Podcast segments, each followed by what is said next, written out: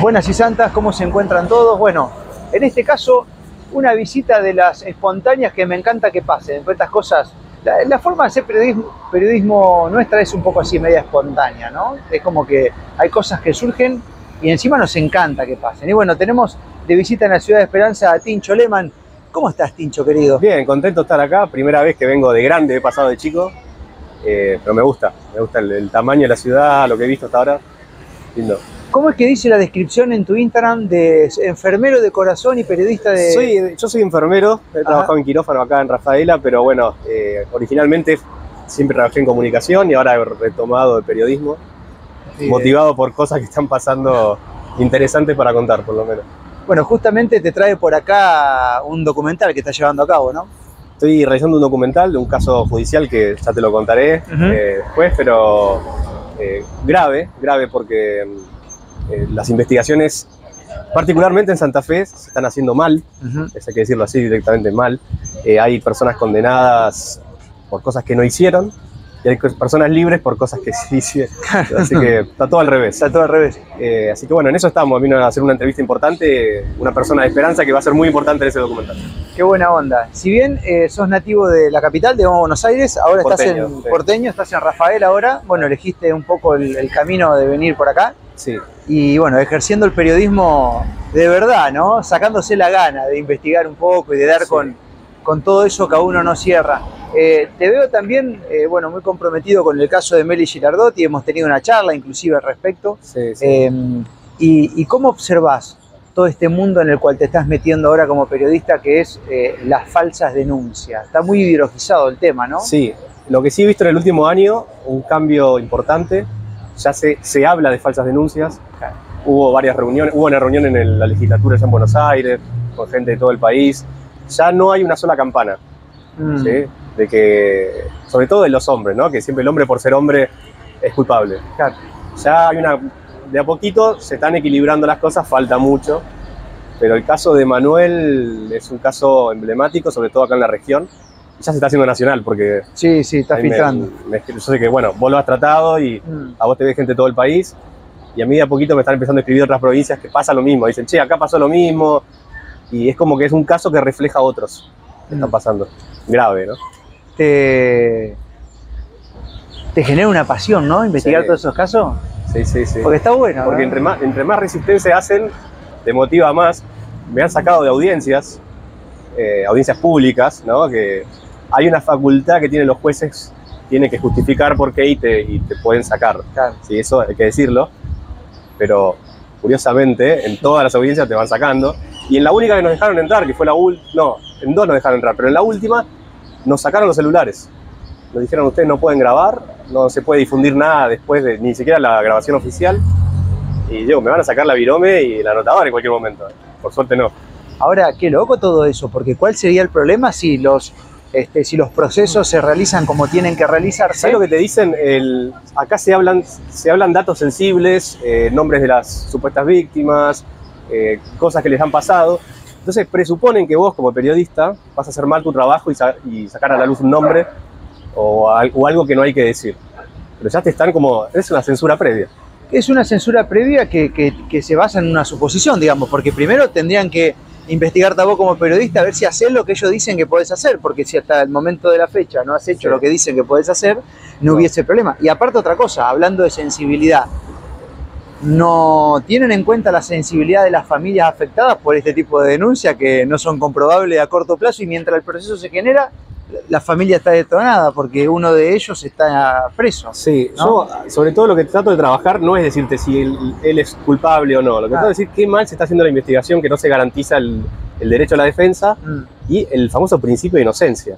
claro. Acá ya lo condenaron a él. Ya lo condenaron. Hay un juez que dijo que era de misógino no creerle a la denunciante o a las mujeres. ¿Qué te puedes esperar de- desde el inicio del proceso que te digan eso? Claro. Ya está. Entonces, eh, y el caso de Manuel lo tienen en prisión preventiva hace dos años, que es el máximo, y ahora está con una prórroga, que hay una prórroga de un año más, que es extraordinaria. Sería muy raro que la usen y, y acá la están usando como si fuera algo corriente. Raro, ¿no? Cuando te dicen que él tiene riesgo de fuga porque recusó a los jueces. Recusar a los jueces es un derecho eh, y porque la familia sale a hablar en la prensa. ¿Qué tiene que ver lo que haga la Dos- familia con dos el caso. Claro, sí, sí, totalmente. No tiene, no tiene nada que ver. O sea, O sea, yo no sé si él es culpable o no, no, no, no es mi función decirlo, Sí, ¿eh? sí, sí. sino señalar estas cosas. Che, ¿por qué no están investigando bien? bueno, pero a ver, este, yo no sé, pero vamos a usar el sentido común acá. En el caso de cuando vos entrarás a un juicio y una de las partes de las pruebas no son aceptadas, no podés entrar, si entraste quitan los in- instrumentos de laburo, no tiene derecho esto, no tiene derecho lo otro, si la familia habla en la prensa tiene un problema. Y yo no sé si es culpable o inocente, pero claramente se está buscando desbalancear a una de las partes. Sí. Si todo sería tan real, la denuncia sería tan real, si las pruebas serían tan contundentes, no habría por qué hacer esos desbajustes. Eso es de sentido común. O sea, ya está, Eso es lo que falta. Entonces vos decís, claro, este, está Hay- bien. ¿Sabes lo que yo noto? Eh, hay, mucho, hay dos cosas en la justicia. Gente ideologizada, radicalizada, y después tenés los cagones. Claro. ¿eh? Por, por perder el cargo, porque son cargos que cobran muy bien, Cobran mucha gente, jueces, claro. fiscales. Eh, tiene mucho miedo. ah, De hecho, en Santa Fe han destituido un juez, creo que no me acuerdo cuándo, hace poco, el juez eh, Mingarini, Ujú. por disentir eh, con el resto del tribunal. Eh, bueno, se lo agarró a través de un medio nacional, se lo mató y se lo terminó destituyendo. Solamente por votar distinto al resto de los jueces. Entonces, imagínate, ¿quién va a querer votar distinto ahora Mm. en un tribunal? Eh, por eso todo, vas a fijarte que todos estos causas de, causas de, causas de género son tribunales de tres jueces y todos votan siempre igual. Sí, es que raro, ¿no? Siempre tres jueces siempre votando igual todo. Mm. Nadie que diga, che, acá hay algo raro. Qué, mm, qué loco cómo está funcionando todo esto y ahora ya sin disimular demasiado. No, no. Porque en otros momentos por ahí se buscaba disimular un poco todo esto. Ahora ya no les importa nada, ya directamente te emiten un fallo con lenguaje inclusive. Bueno, de eso se habló en una de las últimas audiencias. La fiscal y la querellante defendiendo, vos creo que lo viste el video, defendiendo el lenguaje inclusivo. Te dicen, no, porque puede haber personas no binarias que no se sientan identificadas. Pero con Y decir lo- nosotros, Y ya está. incluís a todo. Pero aparte, vamos a- a- al revés. ¿Cómo, ¿Cómo ellos saben que no nos están ofendiendo, por ejemplo, a las que salimos por fuera de somos hetero, ponele, Claro. y queremos el, el otro lenguaje? Porque con esa lógica de poder llegar a ofender, que es una suposición, yo prácticamente me tengo que quedar callado, porque lo que digo ahora puedo ofender a cualquiera, sea binaria, no binaria, es gordo, flaco. O sea, es una pavada Sí, bueno, basada en una idea. es que con Ah. ese miedo a ofender es como mantienen aplacado muchas opiniones. Eh, Es parte de la vida el ofender. Totalmente. Yo si te que, ofendo y me, eh, me equivoco, te voy a pedir perdón. Pero déjame arriesgarme a ofenderte. Es tra- es- No hay manera de defender la, la li- la libertad y buscar la verdad si no, si no corres ese riesgo. Pero además otra cosa, esto es como, yo lo pongo paralelismo, es como cuando hay una ruptura en una pareja, ¿viste? Es 50 y 50. Entonces, si alguien se ofende, es 50 y 50. Hay alguien que emitió, pero también la interpretación del que recibe el mensaje puede que, porque ante una misma palabra uno se puede ofender más que el otro, y si es la misma palabra, por- entonces ¿qué es? La interpretación, ¿no? Y acá lo que yo veo es que hay una ingeniería social bancada por grupos este, supranacionales que incentivan a la ofensa, que te enseñan a vos ofenderse. Te van a decir, esto antes hacía, era natural, pero ahora pasa a ser violencia. Y te lo enseñan y te lo muestran y te lo en la escuela y te lo exacerban. Entonces, y eso pasa en un montón de cosas, ¿no? En el, en el campo de la medicina con, con síntomas habituales, en el campo del lenguaje con palabras que antes no eran nada y ahora están todas manos. te voy a decir una cosa, estamos acá en una esquina, un piropo, un piropo sano, bien dicho. Piropo es parte de la cultura y me importa un carajo lo que digan. Otra cosa es faltar el respeto a una mujer. Exacto. Yo veo que acá un flaco le falta respeto a una mina, me levanto y lo cago trompada yo, ¿eh? Claro. Totalmente. Entonces, separemos las cosas, no es que no se puede decir nada ahora. Eh, si pasa que nadie se anima a decirlo. es verdad. Y bueno, eso es lo que logran con, con esto, ¿no? Con esto de la posibilidad de que alguien se ofenda, Claro, nadie dice nada. claro, claro. Entonces, eh, la pérdida de libertad es tremenda, porque ya cuando uno no puede hablar, no estamos de cometer un hecho, ¿no? De hablar, decir, miedo a hablar porque alguien podría no estar de acuerdo. Y lo lamento, ¿viste? Este, es así. Seguro. Es Es, eh, a ver, te terminas autocensurando de dar tu opinión. Ay, ay, ay. Y a alguien le sirve eso. Y al poder, al que controla. Sí, sí, por ahí la gente piensa a veces que es muy conspiranoico y todo, pero no es así. Hay mucha guita dando vuelta con.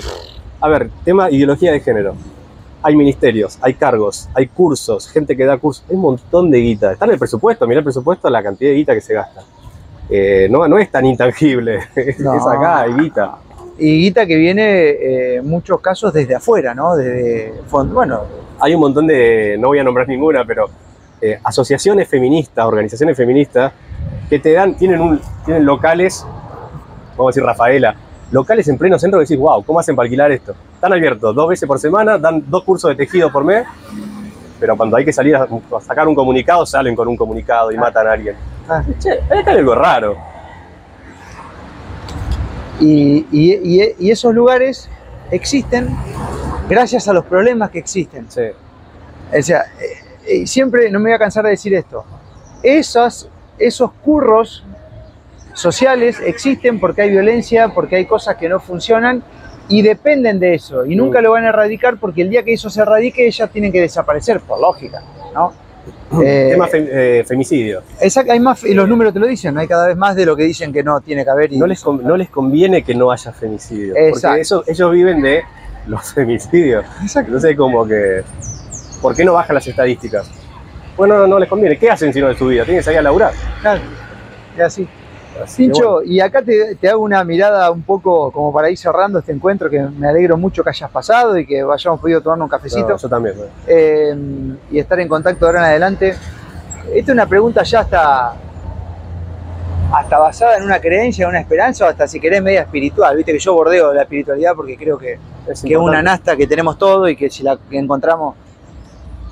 Teniendo en cuenta que hay cosas que están complicadas, la política que ya no se puede ceder el, el poder ahí porque vemos que no, no pasa nada, la justicia totalmente tomada, los medios de comunicación, vos estás laburando en, en- en ellos y tenés que hacer tu laburo también aparte para poder explotar en toda tu, tu virtud, ¿no? A mí me pasa lo mismo Sí, sí, reglas de juego distintas. o reglas de juego distintas, hay cosas que puedes hacer en lugar y otras que no.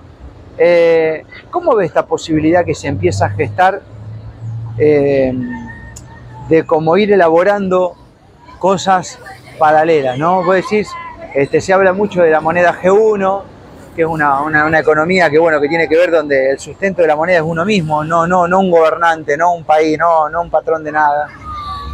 Los comercios circulares que se basan en comunidades que piensan distinto pero que sienten parecido. Eh, la posibilidad de decir, bueno, nos ponemos de acuerdo y, y- y- y- y decidimos que esta gente no nos represente, empezar por localidades chicas, si yo no quiero que vos me represente, por ende, salgo de este sistema político, no creo y me pongo a elaborar otro que tenga que ver con, con comunidades, con comisiones. La ves lejana esa posibilidad, estoy soñando, una democracia directa. Eh, Podemos ir ahí. lo veo posible. No sé si lejano, no sé si decirte, realmente no sé, pero posible sí.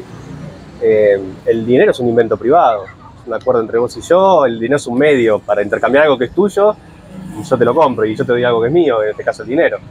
Eh, o sea que volver al dinero como algo privado y que no tenga por qué papá Estado decirme cuánto vale el billetito que tengo e imprimir a lo loco, yo creo que se puede y, y la gente se está dando cuenta de a poco de eso. O sea Eh. que, a ver, este, si hay algo que nos enseña a los argentinos la inflación es que no, no- no podemos tener una persona que está imprimiendo billete a, a gusto para gastar y nos está empobreciendo a todos.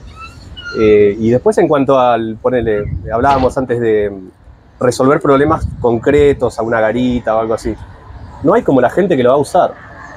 Porque vos tenés un político que te hace una solución que no es para él con plata que no es suya. No hay forma que ¿Cómo le salga bien. eso? No hay forma que le salga bien. No le importa, porque si sale mal, va a seguir entrando plata, porque, a ver, tema de impuestos, son impuestos. Eh, sí, por ejemplo, pensando ideas, ya que estamos, me gustaría pensar en, eh, hoy con la tecnología, un seguimiento de, ah, hay un político, bueno, vamos a seguirlo. Que tenga un puntaje, que la gente vaya, vaya votando, no es votando cada dos años. Vaya votando, se le acabó el puntaje, se le acabó el- el- la nafta, Chau. otro. Bueno, no sé si conoces el proyecto del legislador digital. No, no conozco. Luego te vamos a facilitar para que Ah, puedas dale, charlar dale. con la gente. Están haciendo eso y lo están llevando a cabo. Y bueno, es un poco engorroso explicarlo, pero tiene que ver con eso. Pero con me hacer un, por dónde viene. un seguimiento a todos los políticos y hacer un score donde miden, no miden. O que cobren de acuerdo a lo que la gente piensa que vale. También, también. cobraría mucho ahora, pero. Yo lo, lo que he encontrado hasta la fecha que más resultado da es ocuparnos nosotros de las cosas que Sí. ellos se deberían ocupar. Entonces, viste, tenés un problema es un problema con un bache acá. Y ya hiciste 80 reclamos que te lleva a media mañana, que toca aquello. No hubo solución, lo arregla vos. Ahí apareció el Estado después, tiene miedo que vos no lo necesites. Claro. Con la seguridad pasa lo mismo, hay testimonios que hemos tenido en todo este tiempo de gente que se ha puesto de acuerdo con los vecinos. Han se- cerrado calles, ponele. y- Chau. Mm. Y ahí el Estado dice, no, pará que te mando la policía, pará, pará. Ahí mueven la, el totó. Sí. Pero Creo que el- ahora que estamos en año electoral, la solución no viene de los políticos. Y está bueno decirle a la gente. No esperen que ahora venga Salvador, porque no es así. La salvación viene de cada uno de nosotros. mm, tal cual. En hacer, aunque sea en tu cuadra, barrer tu cuadra, tapar el bache. Eh, si estás lejos de un hospital, bueno, llevar a tu vecino al hospital porque no tiene cómo ir. Mm. no sé, es, es, es posible, no, te- no sé esto de qué tan cerca está o no, pero sí está bueno planteárselo. Y pero algo se va dando de todo eso, Sí. porque dicho sea de paso, al hablarlo ya lo estamos generando y en pequeños ejemplos y en pequeñas comunidades ya se empieza a ver todo esto. Y hay algunas movidas también europeas con, con monedas y demás que, que, bueno, que buscan Sí. sal- eh, saltear al Estado, que no es tan fácil, pero que se puede y se está empezando a lograr. ¿no? O sea, hemos llegado ya a un punto en el que el Estado te, te organiza hasta el Festival del Pepino, ¿viste? Entonces vos decís, pará, organizámelo, pero primero dame seguridad, dame la salud. Y después hablamos del festival. Por ejemplo, de Capital Federal, de donde soy yo.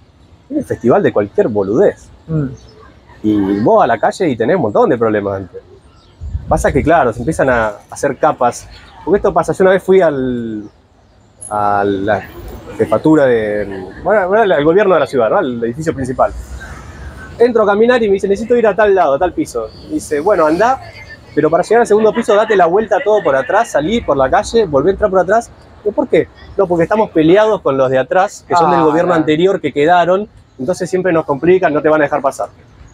Entonces vos vi físicamente estratos de gobiernos anteriores que van quedando. Entonces, claro, el que, el que organiza el Festival del Pepino hoy, ya queda, ¿eh? pues no lo sacás más. Sí, sí, olvídate. Entonces pasan todas esas cosas que hay que replantearse y está muy bueno lo que vos decís. Lo que no sé cuánto puede llegar a, Y a bueno, demorar. pero lo estamos empezando a hablar, se está empezando a gestar de pequeños lugares y pequeños ejemplos Sí. de la vida cotidiana y insisto, todas las revoluciones reales que han pasado en la historia de la humanidad se han generado de abajo hacia arriba. Sí. Entonces eh, es como tenemos que empezar, desde acá, desde un café. Esto, por Este- eso, yo animo a la gente a que empiece a hablar con su concejal. El concejal lo ves pasar por la esquina, generalmente, más en ciudades como, como esta, como Rafaela. Claro. El concejal lo ves, empezá por ahí. Mm, No, no pienses en Alberto Fernández, en Ah. Macri. Porque está bien, en algún momento va a llegar, pero arrancá de abajo para arriba. De abajo para arriba siempre. Tincho, un gustazo tenerte por acá y bueno, nos encontramos pronto. Ojalá Dale, dale. visitemos Rafael haciendo también un poco de esto. Tenemos algo pendiente allá. Tenemos algo que pendiente que apenas se dé, no, viene- no, no. También viene demorado por cuestiones judiciales, ya veremos qué pasa. No importa, pero a la justicia le mandamos un saludo y le decimos que mientras más se esmeren en tratar de tapar las cosas, más nos vamos a perfeccionar para descubrirlas. Así que nos están entrenando en realidad. y a los, están- a los buenos jueces, a los buenos fiscales que hay, anímense. exacto. Anímense porque Ah. La gente los va a bancar mucho más de lo que ustedes piensan. Ahora más que nunca, ¿eh? Sí. Ahora más que nunca. Te, vamos a dejar las redes de, de Tincho abajo también del video para que puedas seguirlo si te, te gusta el mundo de la investigación y toda la, la movida.